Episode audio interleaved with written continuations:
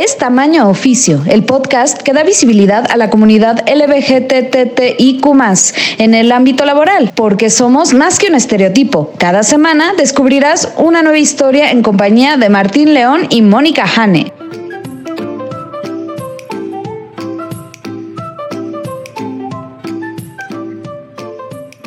Hola, ¿qué tal? Bienvenidos a Tamaño Oficio con Martín León, el doncel de la comedia en México. Hola Martín, ¿cómo estás? Muy bien, especialmente porque me acompaña mi co-host, la lesbiana más profesional que yo conozco, Mónica Jane. ¿Cómo estás? Yo muy bien, ¿y tú? Bien. ¿Qué cuentas? Oye, ¿no, no, te reclamaron porque aceptaste públicamente que yo soy tu co-host favorita? No, nadie, al parecer mis otros hosts no escuchan mis otros podcasts. ¿Tú has escuchado mis otros podcasts, Jane? No diario, no, bueno, o sea, no cada semana. Así pero sí los he llegado a escuchar. Cambiando de tema abruptamente, dice Jane. ¿Qué tal el calor? ¿Cómo te ha ido en la oficina? Con las lluvias. No, no cada semana. Sí los llego a escuchar, pero no cada semana. Mentiría si te digo que cada semana. Te entiendo, te entiendo. Yo, yo, yo los escucho cada semana y de repente es como de por qué me escucho hablar tanto. Pero los que nos están escuchando deberían de escucharlos, son muy buenos. Por favor. Oye, eh, Jane, ¿qué cuenta? ¿Qué cuenta la vida laboral de Mónica Jane? Pues mi vida laboral, como estuve la semana pasada en mudanza, entonces desde el jueves hasta el día de hoy no había trabajado, me recibieron con 300 mails, ¿por qué no? Sin leer. Con los brazos abiertos y llenos de pendientes. Exactamente, como, no sé, tengo que procesar como 10 paquetes de aquí al jueves. Mm. O sea, para hoy que están escuchando, ya debo de haber terminado 10 paquetes, gente. Pues espero que lo hayas logrado. Eh, yo también, por mi bienestar. Pues de mi lado, o sea, yo tuve, tuve un espanto, bueno, todavía estoy como con miedo de tener COVID. Tuve síntomas de gripa desde el domingo y me está haciendo pruebas y es como negativo. Yo así de, me estás mintiendo. Quizás mañana te das otra prueba. Yo creo que sí. Espero que sigan saliendo negativas porque no quiero tener COVID. No quiero. No, por favor. No quiero aislarme por 10 días de la sociedad, pero bueno. Eh, pero fuera de eso, ahí pues dándole con todo al trabajo, a la comedia, a la escritura, a los podcasts, a todo. Muy bien. Oye, pues empezando ya con nuestra minuta, ¿qué te parece? Cuéntanos a quién tenemos esta vez como invitada de nuestro podcast. Con mucho gusto, pues Luis Carlos Hernández lo conocimos en la Marcha del Orgullo. Estábamos ahí repartiendo botones y así, y entonces como que se acercó y dijo, ¿qué onda? ¿Qué es esto?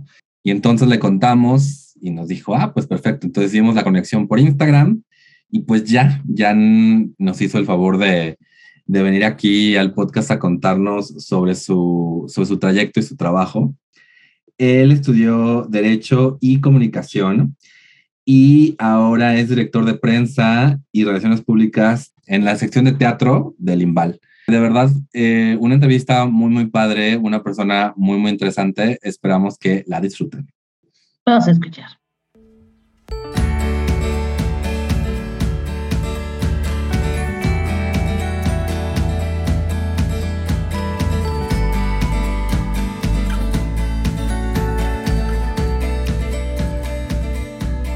Hola, bienvenidos a otra entrevista en Tamaño Oficio. Hoy nos acompaña Luis Carlos Hernández, periodista incluyente de la ciudad de Chihuahua, pero ahora residiendo en la Ciudad de México. ¿Cómo estás, Luis Carlos? Hola, estoy muy bien. Eh, espero que ustedes también estén muy bien. Gracias por invitarme y de verdad me da mucho, mucho gusto eh, tener este espacio para, para platicar con ustedes y con quienes nos están escuchando. No, de verdad, muchas gracias por aceptar la invitación. Ahora sí que empezamos. Cuéntame, Luis Carlos, eh, ¿qué estudiaste y por qué decidiste estudiar esta carrera? Fíjate que me pasó algo eh, muy interesante y que es algo que a mí me gusta eh, platicar. Entonces, este espacio está increíble para, para poder, justo creo que no todo lo que quieres hacer de tu vida te lo dicen los libros, ¿no? Luego parece que, que en la escuela vas a aprender todo, pero a veces hasta el mismo hecho de saber qué quieres estudiar o qué quieres hacer de tu vida a los 18 años es imposible cuando a veces ni a los 35 lo sabes todavía. Y a mí me pasó algo que yo desde, desde niño siempre supe que quería dedicarme al periodismo, siempre fue lo que más, más me, me llamó la atención. Ya incluso de niño tenía la oportunidad de trabajar en un periódico en la sección infantil, luego estuve en el periódico escolar y me tocó, pues siempre andaba ahí en el, en el chisme de la comunicación, pero creo que como a los 18 tuve una, pues un duelo ahí en pensar este, si estudiaba periodismo, si estudiaba comunicación o se me cruzó por la mente también estudiar la carrera en derecho. En Chihuahua, de donde yo soy originario, en la capital, no había en ese tiempo la carrera de periodismo ni la carrera de comunicación en la Universidad Autónoma, lo que implicaba que para algunas personas pues nos era difícil estudiarlo yéndonos a vivir a otro estado, a otro país. Entonces, bueno, en ese tiempo creo que para mí la, la decisión que tuve más a la mano fue optar por estudiar derecho, que era una carrera que estaba en la, en la universidad pública y tanto para mi familia como para mí era una opción mucho más viable. Entonces dije, bueno, estudio derecho, ya si me quedo con las ganas, ya después este, voy por, por comunicación o por periodismo. Eso estudié, este, me aventé toda la, licenciatura en derecho, que por cierto, no me arrepiento porque de verdad creo que ha sido una, una base muy sólida para lo que he hecho este, en toda mi vida, que al fin y al cabo terminó siendo el tema de la comunicación. Estudié derecho, luego ya después estudié comunicación, terminé poquito antes de la pandemia y justo ahora este, acabo de empezar a estudiar la licenciatura en periodismo, entonces eh, pues no me quedé y, me estoy aventando las tres cosas que, quise estudiar porque a pesar de que tienen muchas cosas en común, aún así eh, son mundos completamente distintos, ¿no? Y, y, requiere preparaciones distintas. Entonces, ahorita estoy empezando a, estudiar este periodismo y pues estoy muy contento de, tener la oportunidad de, hacerlo y me gusta contarlo porque creo que es un ejemplo de que nunca hay una edad determinada para hacer las cosas o que si tenías ganas de hacer algo, pero te fuiste por otro camino, no, no significa que en algún momento de tu vida no puedas recalcular y hacerlo, ¿no? Intentarlo otra vez y pues eso a mí me, me gusta mucho. Estoy de acuerdo contigo en eso. Yo estudié la licenciatura a los 34, imagínate. Bueno, y entonces, eh, actualmente ya es que estás muy completo, ¿no? Ya como periodista, comunicólogo, abogado. Este, ¿dónde, ¿Dónde trabajas? ¿Qué es lo que haces? Eh, actualmente estoy eh, como subdirector de difusión y relaciones públicas de la Coordinación Nacional de Teatro, que es un organismo que le pertenece al Instituto Nacional de Bellas Artes y Literatura, que este instituto pues eh, tiene a su encargo todas las, las artes en el país y yo tengo un año trabajando en, el Centro Cultural del Bosque, en la Coordinación Nacional de Teatro, encargándome todos los proyectos de difusión de las obras de teatro que se presentan aquí en estos teatros del Centro Cultural del Bosque. Y pues me, gusta muchísimo esta parte del, del, sector cultural, es un área la que estoy explorando ya desde hace ratito pero que me trajo acá por el mundo del teatro, que aparte hace muchos años, digo, no lo estudié como una eh, carrera, pero hace tiempo tuve la oportunidad de estar en talleres y cursos de teatro porque también me gustaba muchísimo y terminé eh, aquí, en este, en este momento de mi vida, a pesar de que todo lo que había hecho anteriormente tenía más relación con comunicación o con periodismo político, pues tengo la experiencia ahorita de estar viviendo esto, de entrarle al periodismo y a la difusión cultural y, está muy padre también. Te suena muy padre. ¿Y cómo es trabajar con el IMBAL y siendo LGTB más? ¿Tienen políticas de inclusión o, cómo manejan todo esto?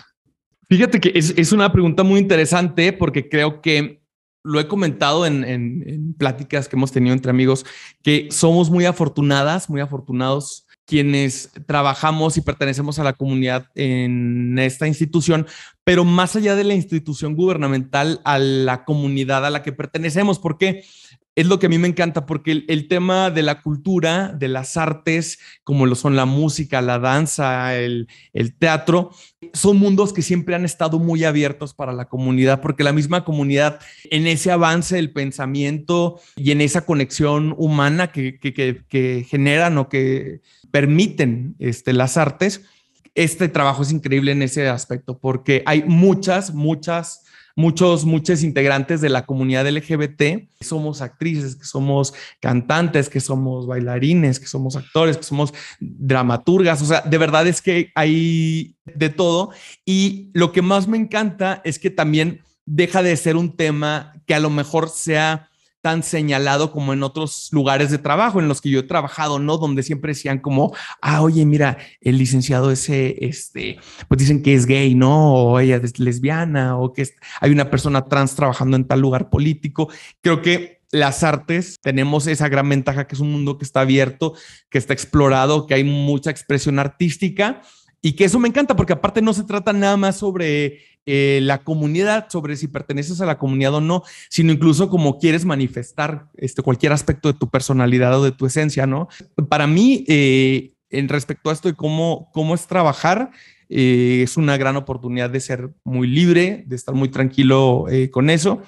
Y, y, pues sobre todo tener la tranquilidad que no vas a sufrir ningún tipo de violencia o discriminación por no nada más por tu orientación sexual o, o por tu este, identidad de género, sino también por tu libre expresión. Además es muy bueno que menciones este limitante de la expresión, porque al final de cuentas la, o sea, eh, cuando, cuando la expresión de género se vuelve muy este, rígida, no solo afecta obviamente a nosotros, sino también a todas las personas que, sin importar su sexualidad, que es este rollo de que no puedes hacer nada porque automáticamente será.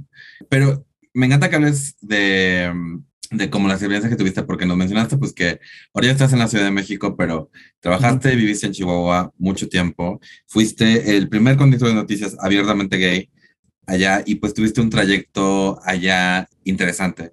Si nos puedes contar un poquito de ese trayecto y justamente cómo fue tu experiencia siendo una persona abiertamente gay, si en algún momento consideraste no ser abiertamente gay en ciertos espacios, por favor cuéntanos. Sí, completamente. Y mira, de verdad es que para mí ha sido un proceso que ha sido tan gradual que apenas de las cosas que yo he logrado o las cosas que he hecho en, mi vida, yo en este momento creo que una de las grandes satisfacciones que tengo es que soy dueño y soy feliz porque tengo, siento que hasta el momento, este, mi, mi graduación homosexual en el aspecto de que ha sido tan progresivo esto de irlo dejando poco a poco, de ir abriendo las capas poco a poco, ¿no? Porque al principio era como, bueno, sí soy, pero que lo sepan solamente algunas personas, las, mis personas más cercanas y los demás esto clásico que hemos escuchado en muchos lados de, pues que sea algo muy secreto, algo muy privado tuyo y que los demás no lo sepan, ¿no? Más en una sociedad con un machismo tan arraigado como es Chihuahua, que amo infinitamente de mi origen, pero hay que aceptarlo que hay demasiado eh, machismo que permea, pero aparte con una doble moral también dificilísima, ¿no? Porque es como hay ciertas cosas que son permitidas mientras no se sepan y otras cosas que no se sepan porque entonces ahí es donde viene el juicio, ¿no? ¿Cómo lo fui haciendo evolucionar también a lo que justo decías hace un momento de que, bueno, en tu trabajo que no sepan o que lo sepan solo algunas personas o que no se note para que no puedas tener problemas? Y, me acuerdo muchísimo, creo que de las mejores cosas que me pasó fue que cuando tuve la oportunidad de entrar a trabajar a, a televisión, cuando pasó el tiempo, creo que había como un proceso en mí de, de conocerme más, de aceptarme más. Y un productor en aquel tiempo me dijo, oye, es que te quiero comentar que siento que cuando, pues hay, hay algunas partes del programa donde te sientes pues muy cómodo y muy libre y pues se te nota mucho, ¿no? Entonces vamos a cuidar esas cosas. Otra vez que hice un casting para una televisora también local, y la productora dijo, bueno, es que él está muy bien para el puesto, pero lástima que se le nota mucho, ¿no? Ese tipo de comentarios creo que a mí en lugar de que en ese momento sí me causaron desde luego pues incomodidad, pero creo que después lo que hacen es que te alientan o así debería ser que te alienten a, decir, pues ahora con más ganas lo voy a hacer, no nada más notándoseme, sino exagerándolo, ¿no? Para que, que sepan eh, sin ninguna vergüenza que, así va a ser. Y creo que lo empecé a tomar como un estandarte de que los espacios que yo hiciera, de lo que sea, escribiendo, hablando a cuadro, eh, siempre iba a ser yo completamente. Y hace el año pasado, justo eh, por eso comento lo de mi graduación, porque hice, y tuve la oportunidad de con cuatro amigos hacer un podcast abiertamente para la comunidad LGBT, donde contábamos cosas así completamente abiertamente y como en una plática que puedes tener este, tomándote un café, ¿no? Tomándote una chela. Entonces ahí yo creo que fui yo completamente, me abrí, dije lo que quería decir y la verdad es que para mí ha sido muy satisfactorio porque he podido encontrar hasta ahorita ese, ese balance o esa comodidad entre hacer lo que quiero hacer, pero también hacerlo como lo quiero hacer, ¿no? Como soy yo. Entonces eso está increíble. Sí, que, oye, qué difícil, bueno, y qué horror que de, pronto te digan, híjole, estás perfecto para el puesto, pero se te nota, ¿no? O sea, es como lo más discriminatorio que puede haber, la verdad, y la impotencia de no poder hacer mucho. Pero me, mis respetos que te hayas sostenido de decir esto no me va a tirar, ni, ni voy a cambiar, yo voy a seguir siendo Luis Carlos, le guste a quien le guste y al que no, pues lo siento, ¿no? Yo lo que quería como dar hincapié es que mencionaste que tu mismo jefe te dice cuando es muy cómodo y muy libre, como que, y es eso, ¿no? O sea, obviamente cuando estás contento y estás viendo trabajo, pues actúas más como lo, como lo eres.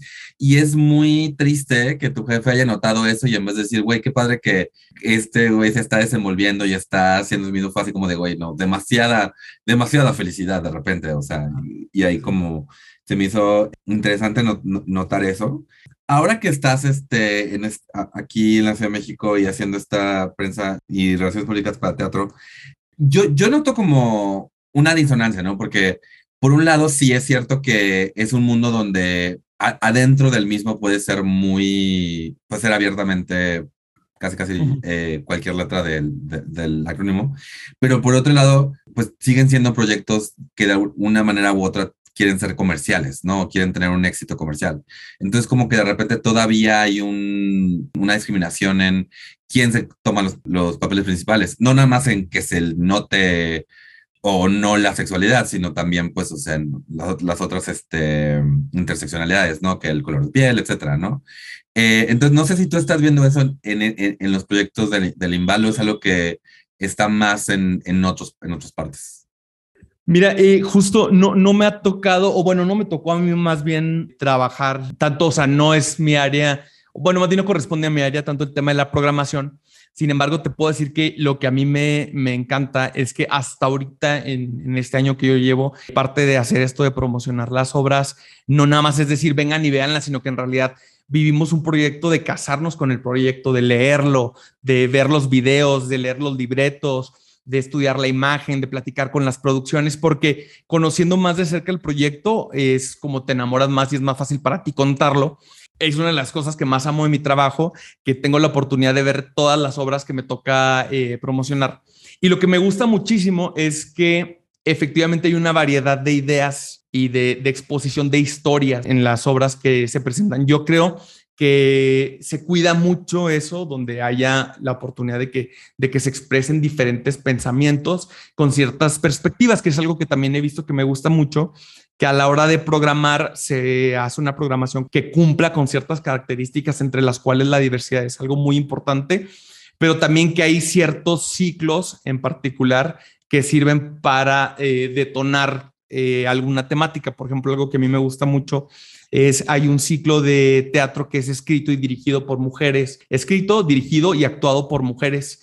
Y la pueden venir a ver hombres, mujeres, este, quien sea, pero que crea este espacio donde se, les da este espacio en particular, ¿no? Para que hagan los productos que, ellas tienen, que se busca ponderar que sea la misma cantidad de directores, directoras, actrices en el reparto. Eso a mí me gusta mucho y que el teatro al fin y al cabo te da la libertad de precisamente eso que dices, leer historias que a veces no nos son cotidianas, pero que cuando la ves no puedes evitar sentir empatía o juicio, ¿por qué no? También, ¿no?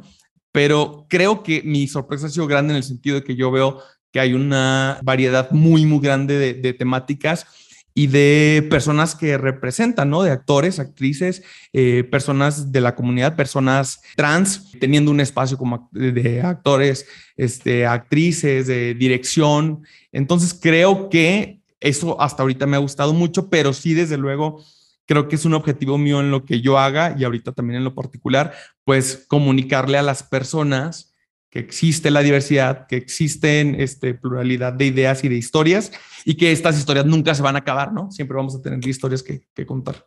Pues ahorita lo que estoy viendo es que eres una persona que siempre está como que tratando de aprender más, o sea, que siempre tienes como, tienes una curiosidad casi, casi insaciable y eso es como algo que que está muy padre porque mucha gente como que dice, pues ya terminé la carrera, ya no tengo nada que aprender y de repente es como un tanto triste. Ahorita tú estás eh, estudiando la carrera de periodismo.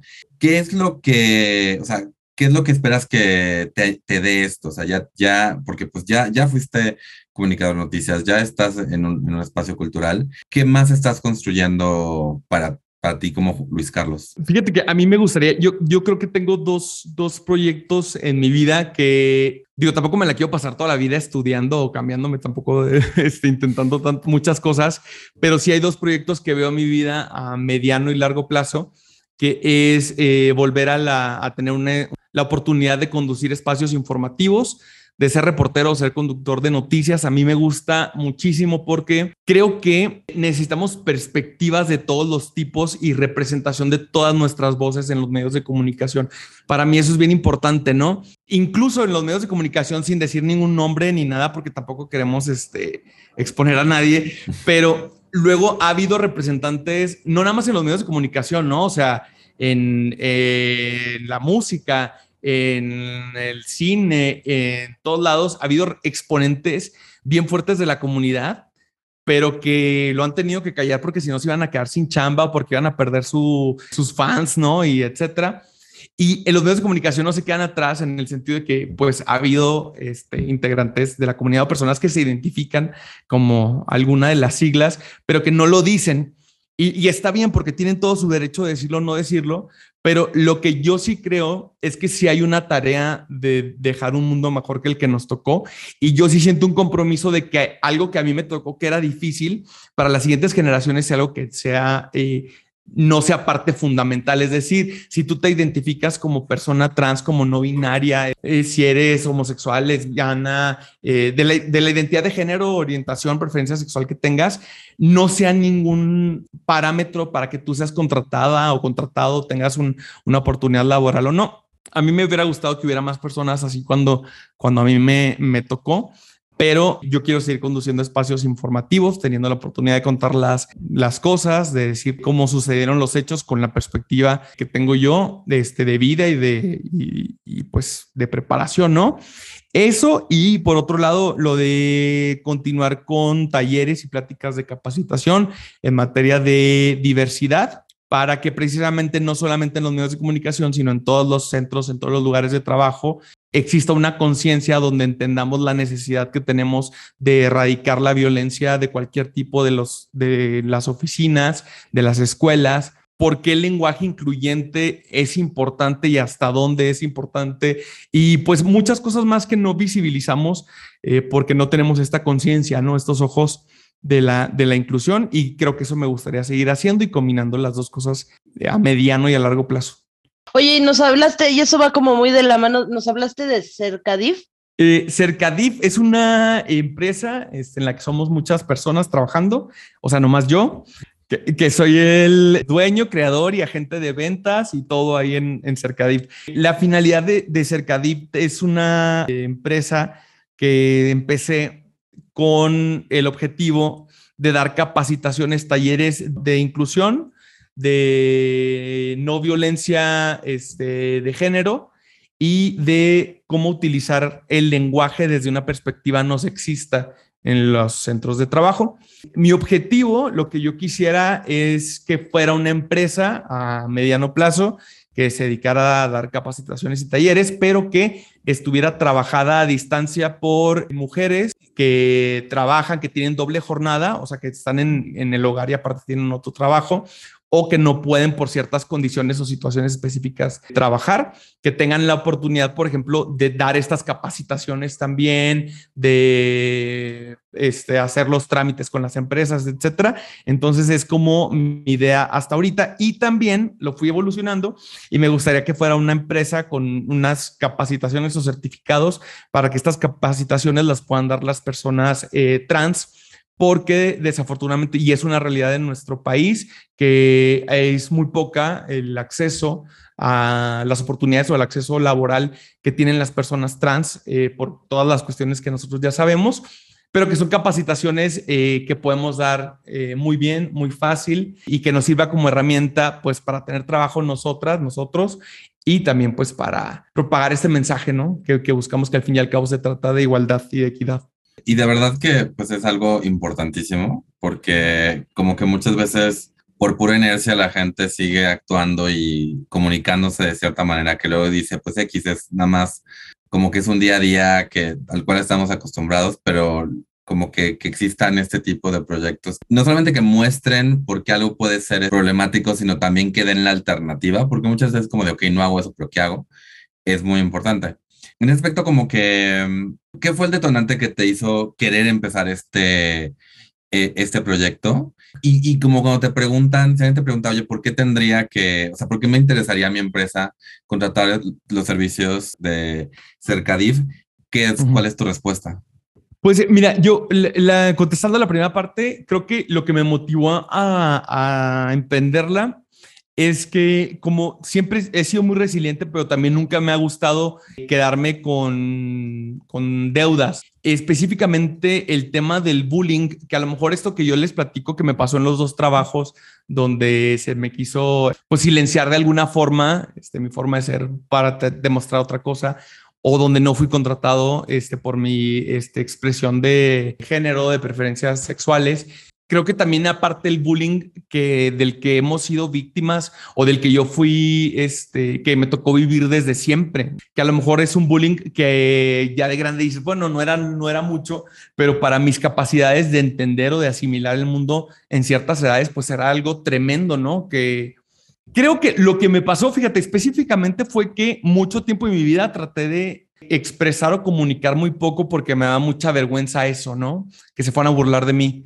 Pero creo que ahora, y refiriéndome a lo que decía de las deudas, no me gusta quedarme con la deuda, decir que mucho tiempo me callé y ahora tengo muchas ganas de, de, hablar, ¿no? Eso es lo que a mí me motiva y como decía anteriormente, aunque oiga muy cursi, pero sí dejar un mundo un poquito mejor de lo que me tocó, ¿no? Yo creo que tenemos esa, todas, todos esa hipoteca social. Y este, ¿por qué contratarlo? Porque creo que precisamente hay cosas, surge también porque, no sé si les ha tocado, pero a veces vas a una reunión, a mí me ha pasado muchísimo, voy a una reunión y hay este, no sé, un hombre cisgénero heterosexual haciendo ciertos comentarios, entonces tú quieres como muy buena onda decirle, oye, mira, lo que pasa es que esto, como lo estás diciendo, está mal dicho así porque hiere a estas personas o transgrede los derechos de estas personas, etcétera, ¿no?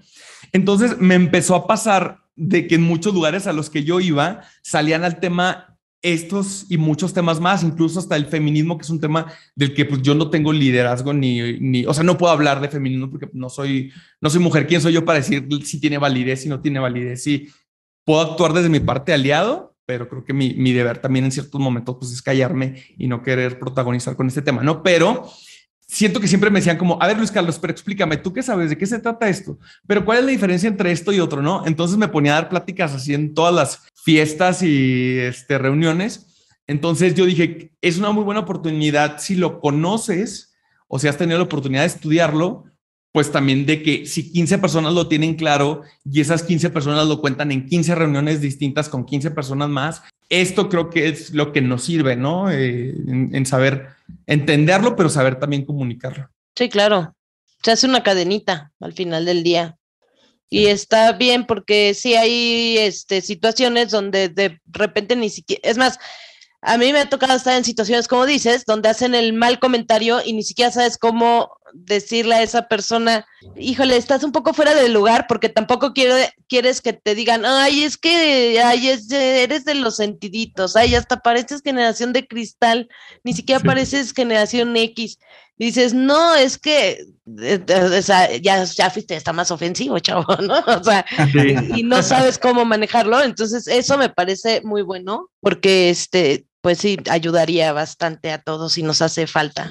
Y, y, sabes que también creo yo que también para mí ha sido complicado hacerme la idea que tampoco es mi obligación ir por la vida educando a todo mundo, ¿no? O sea, porque la información está tan a la mano que de verdad si no la sabes es porque uh -huh. no te interesó.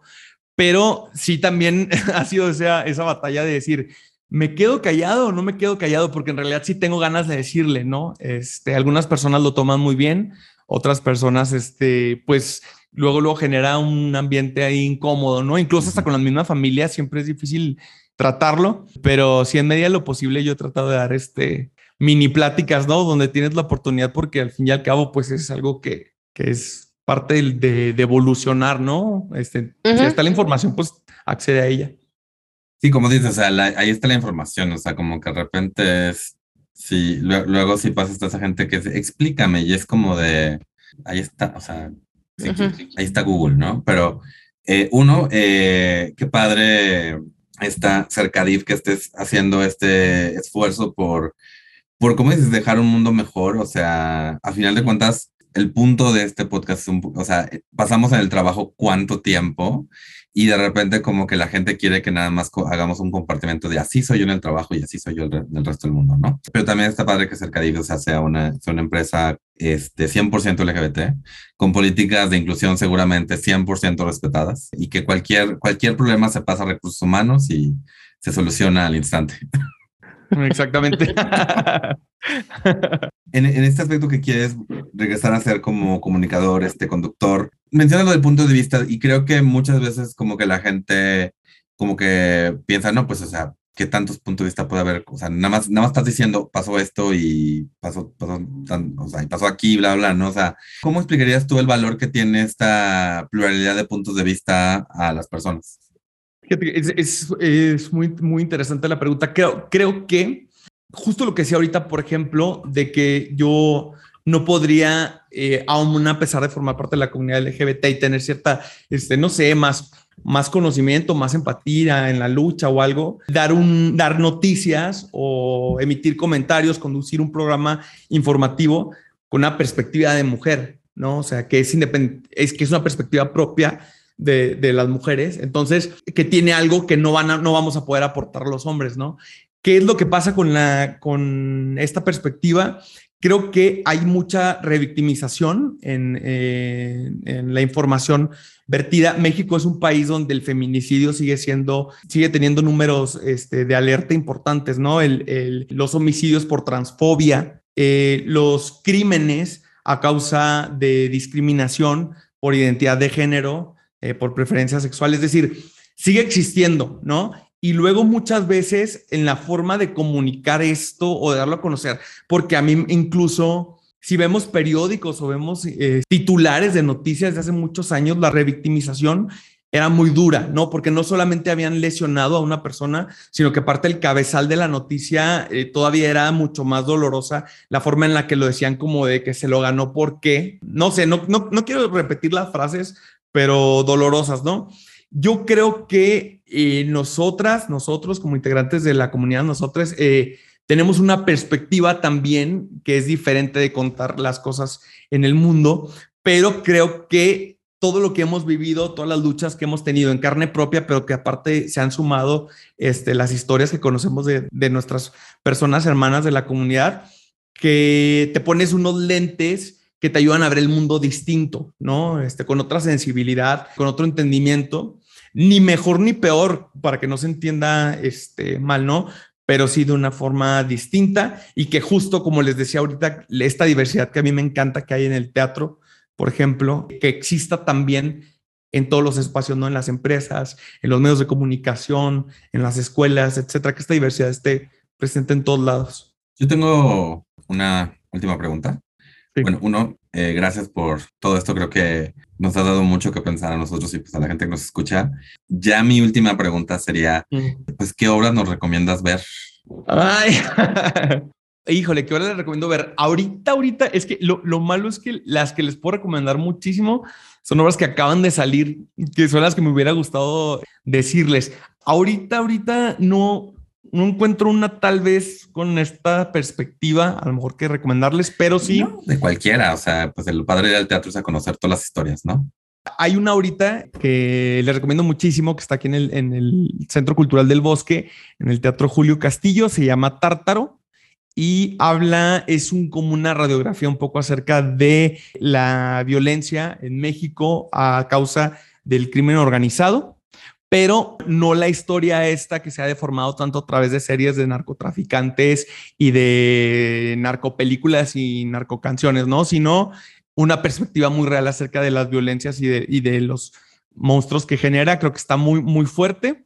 Y esa, este, pues yo creo que es una que les puedo recomendar ahorita con, con mucho gusto. Y eh, aprovechando, viene también, ahí sí, en agosto, viene el Festival de Monólogos que precisamente el Festival de Monólogos es completamente gratuito. Está aquí, me parece, del primero al 15 de agosto en el Centro Cultural del Bosque, todos los días y es completamente gratis.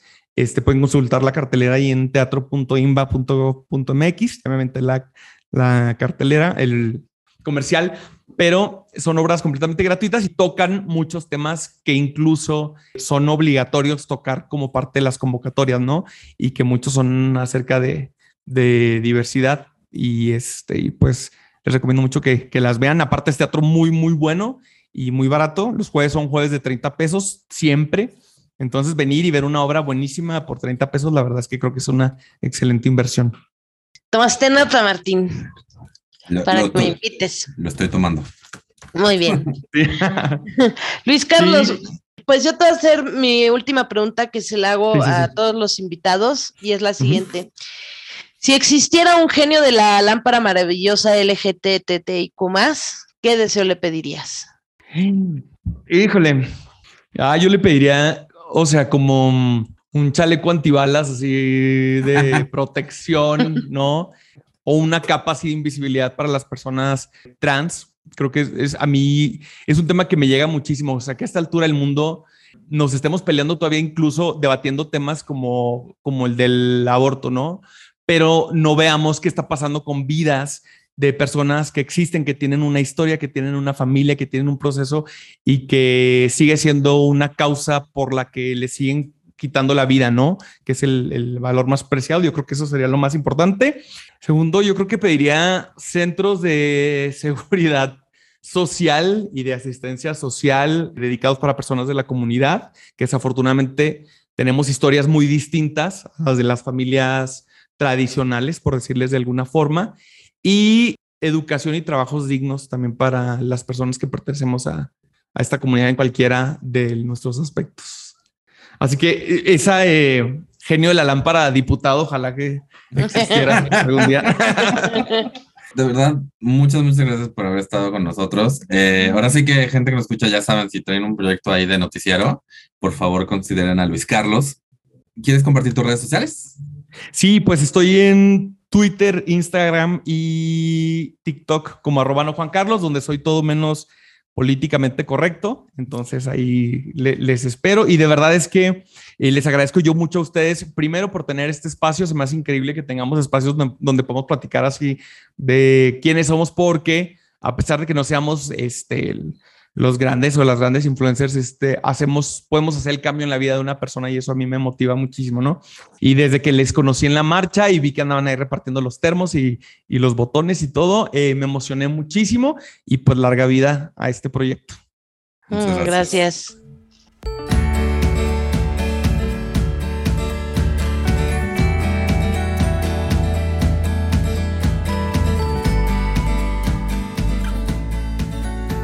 tal, Martín? ¿Qué te llevas de esta entrevista? Pues creo que con Luis Carlos vimos mucho de la problemática de nada más ser tú mismo como persona LGBT en el mundo, ¿no? Este rollo de que le hayan dicho, oye, estás muy cómodo, muy libre, como algo malo. O sea, que ver a alguien que está en tu espacio laboral y debes, decirle, estás demasiado contento en tu espacio laboral, necesitas estar menos contento, menos cómodo, menos como que eso se me hizo no raro, se me hizo pues triste honestamente y pues qué padre que ya no esté en esta situación y qué triste que todavía hay personas que pues que eso, que no puedan desenvolverse del todo nada más por el espacio donde están trabajando. Lo que dijo de tener claro el camino y a la misma manera tener que crear su camino, ¿no? Es como yo sé que voy para allá y creo que es algo que nos pasa a, a muchas personas LGBT, ¿no? Y, digo, no solamente a nosotros, pero como a personas, especialmente hoy en día que el campo laboral está cambiando, que de repente las carreras ya no son tan claras, tan definidas como antes, donde de, de repente tienes que mezclar eh, aptitudes de muchas carreras para hacer lo que quieres hacer. Eso, ¿no? Tener muy claro qué es lo que quieres y al mismo tiempo crear, tener que crear el camino para llegar ahí. Eso se me hizo como muy, pues puede conectar mucho con eso, la verdad. Sí, a mí también me llamó la atención esa parte de por qué estás tan cómodo siendo tú. ok. Disculpe usted, señor, que lo incomode tanto. Total. Sí, también bueno que coincidiera algo que le gusta tanto que es el teatro, ¿no? Y ahora esté haciendo este trabajo, es como que suerte. Pues sí, digo, y al mismo tiempo es como saber qué es lo que te gusta y pues tratar de encaminarte de hacia allá, ¿no? Caminando exactamente, digo, no, tampoco es como que pura suerte, obvio. Eso es lo que, lo que me gustó mucho de la entrevista. Sí, pues lo último que dijo que, que mencionó la hipoteca social, esta responsabilidad que siente de dejar un mundo mejor que especialmente hoy en día donde, donde igual hay cierto cinismo, cierto, bueno, ya para qué, o sea, como que cierto, como gente que dice, no, pues ya X, ¿no? O sea, el mundo se está acabando, pero que haya personas como el que estén diciendo, no, no, no, no, no, o sea, aún podemos dejarle un mundo mejor a las generaciones que vienen de alguna u otra manera. Eso me gustó mucho y pues yo es algo que también, pues, de nuevo comparto con él. Sí, todavía podemos hacer algo. Y pues en si parte, cada quien pone su granito de arena, de verdad que lograríamos muchas cosas, no todo está perdido. y digo, en parte este podcast va por ahí, ¿no? Es mostrar que, que las cosas van mejorando y que no tienes por qué creer en, los, en las barreras que te dicen que están ahí. O aunque estén ahí las barreras, porque por ejemplo en el caso de Luis Carlos no es que no haya habido barreras, puedes eh, ser una de las personas que tumben esa barrera. Tumbas esa barrera para ti y para los que vienen atrás de ti. Exacto. Oye, pues este, de acuerdo a nuestra minuta, pasando al siguiente punto, este ya se nos acabaron en este mes las efemérides. Tendremos que esperar hasta agosto. Sí, sí, sí. Bueno, de noticias, traigo una noticia por aquí, un par de noticias yo. Cuéntanos, ¿qué traes? Tenemos que, eh, lo vi en Milenio y dice, en Guerrero rinde protesta nuevo diputado integrante de la comunidad LGTB+. Eh, el activista de la diversidad sexual, Héctor Fernando Agüero García, rindió protesta como diputado integrante de la 63 legislatura de Guerrero, ocupando una curul que hasta hace poco se denunciaba que era usurpada por un heterosexual. ¿Qué pasó aquí? Tú dirás, ¿cómo que usurpada? Resulta que esa curul estaba asignada para un miembro de la diversidad sexual y este señor Jacinto González Varona tomó ese curul, ¿no? Se, se quedó allí y se declaró abiertamente heterosexual. Entonces, cuando se le dijo, es que esto es para la diversidad sexual, dijo, pues yo no me muevo de aquí hasta que sea mi último año, porque este, va a ir a la contienda para, para otra posición como dirigente de- estatal de Morena en Guerrero.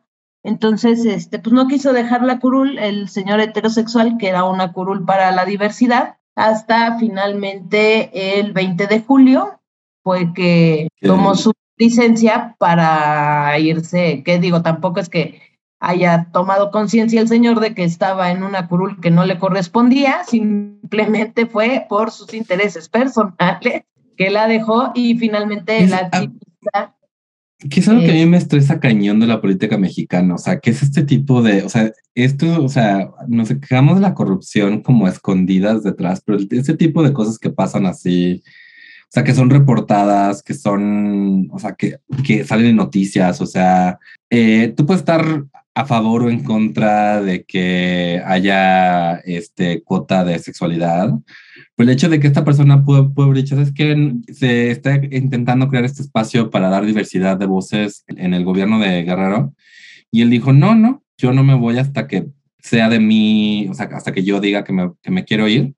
Que no haya ningún, que no haya ninguna manera de, y que además que siga su carrera política como si nada, porque por lo que ya entiendo. se va de dirigente, bueno, ya va a postularse como dirigente en Guerrero de Morena y pues mientras tanto estuvo en una curul que no le correspondía, ¿por qué? Porque era heterosexual y era para la diversidad y le valió tres pepitas y bueno, finalmente ahora el activista Héctor Fernando Agüero pudo hacer este, bueno, puede hacer uso de esta curul y darle voz a la diversidad en, en- aquí en la legislatura. Pero como dices, o sea, qué tan azules los tiene este señor y que nadie jamás, o sea, no puedo creer que nadie haya dicho, hey, o sea, perdón, chido tu cotorreo, no puedes estar en la curul, no eres parte de este, Yo te digo, ¿qué tan azules los tiene este señor como para ocupar un lugar que no le corresponde? ¿Y qué tan mal están las autoridades como para no decirle, no, mijo, o sea, nos importa tres pepitas tus intereses, esto es para darle voz y este y voto a una sección que siempre ha sido vulnerada, entonces no la vas a vulnerar aún más aquí en el gobierno, ¿no? Y además va para postularse para... Sí, dirigente de Morena en Guerrero. Que, por ejemplo, Morena, me, me encantó que Morena, con todas las alianzas que hizo durante las últimas elecciones, donde ganó AMLO, o sea, hicieron bastantes alianzas con partidos homofóbicos como... El PES. Sí, el, encuentro social.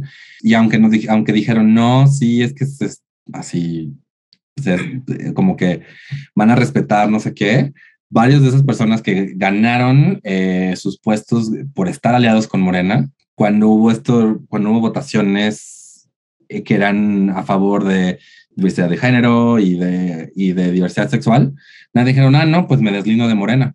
Y ya, pero mantuvieron, entonces literal es este rollo donde apoyan a poner a ciertas personas en el poder, pero sí, siguen apoyando que, que se discrimine a ciertas poblaciones. O sea, y de nuevo, es, de nuevo, todo esto es sin, sin descarbarle, sin rascarle, esto es a plena a simple vista, sí, sí, sí. sí, sí, sí a simple vista das, abres una página y te encuentras eso, o sea, tampoco es como que hay que investigación tan grande y sojane, no.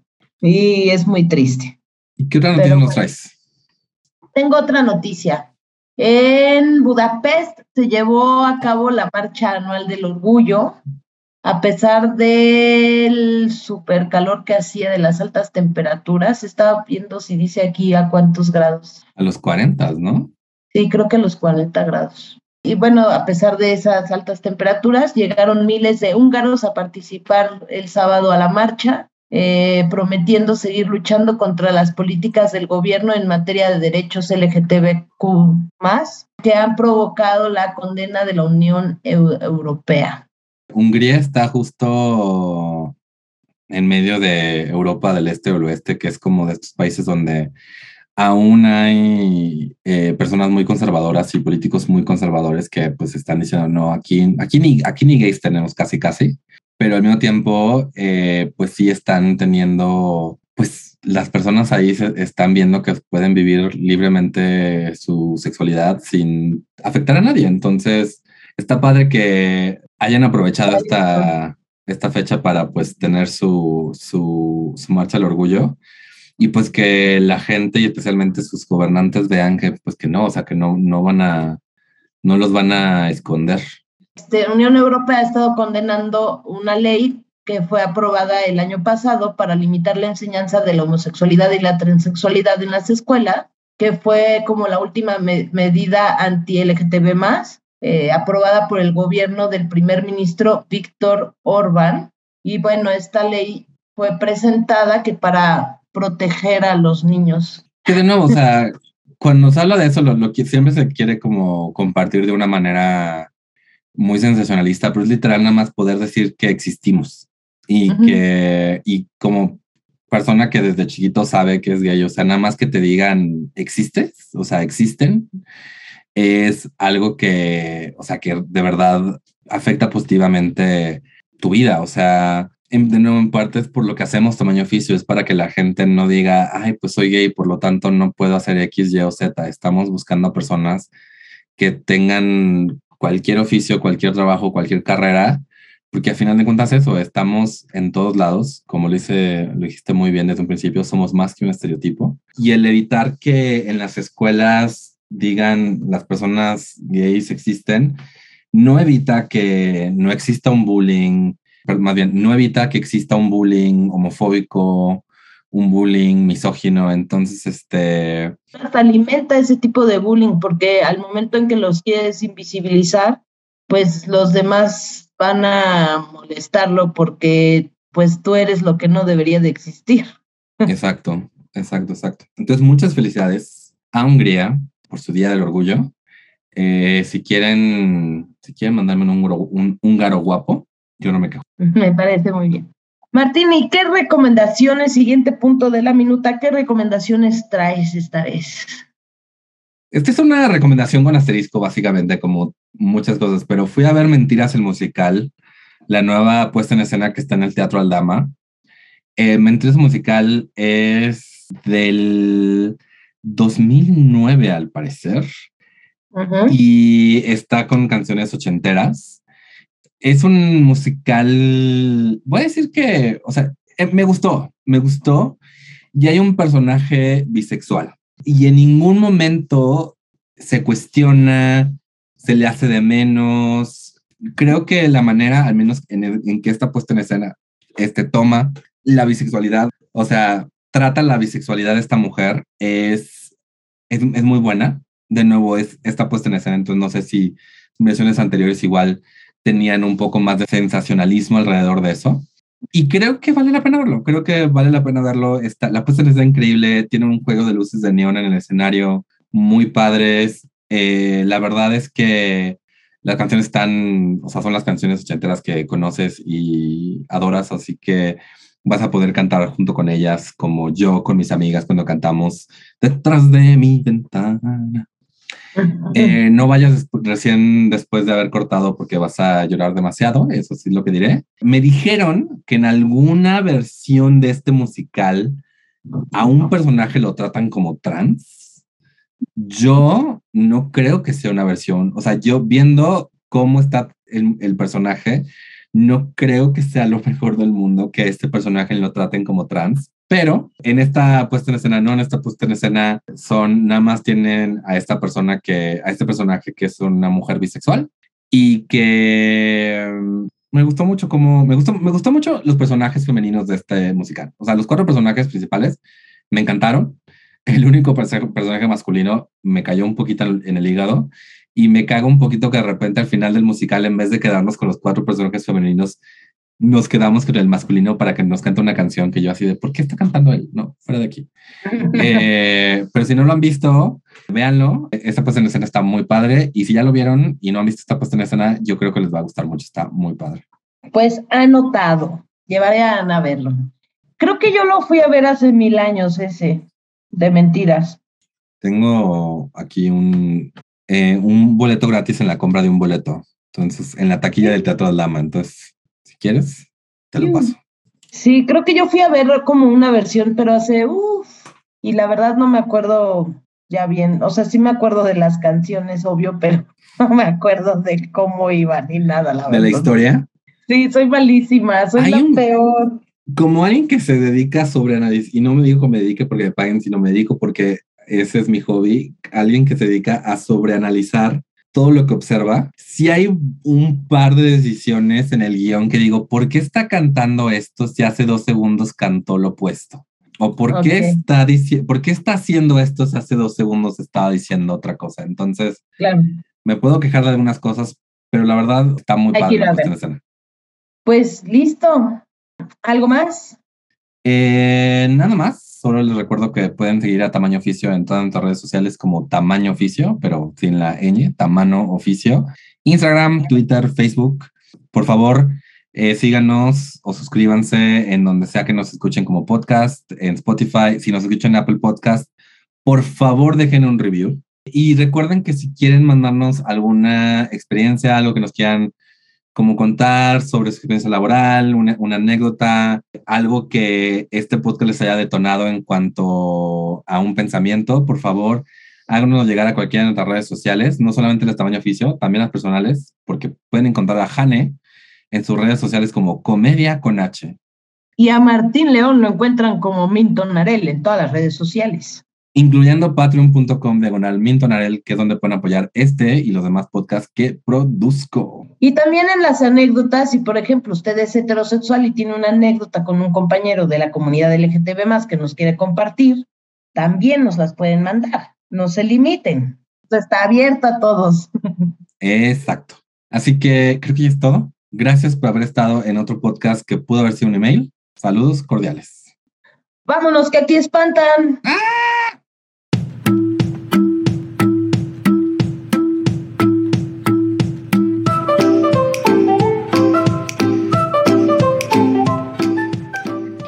Tamaño Oficio. Gracias por escucharnos. Síguenos en Facebook y Twitter y recuerda compartir este podcast con tus amigos.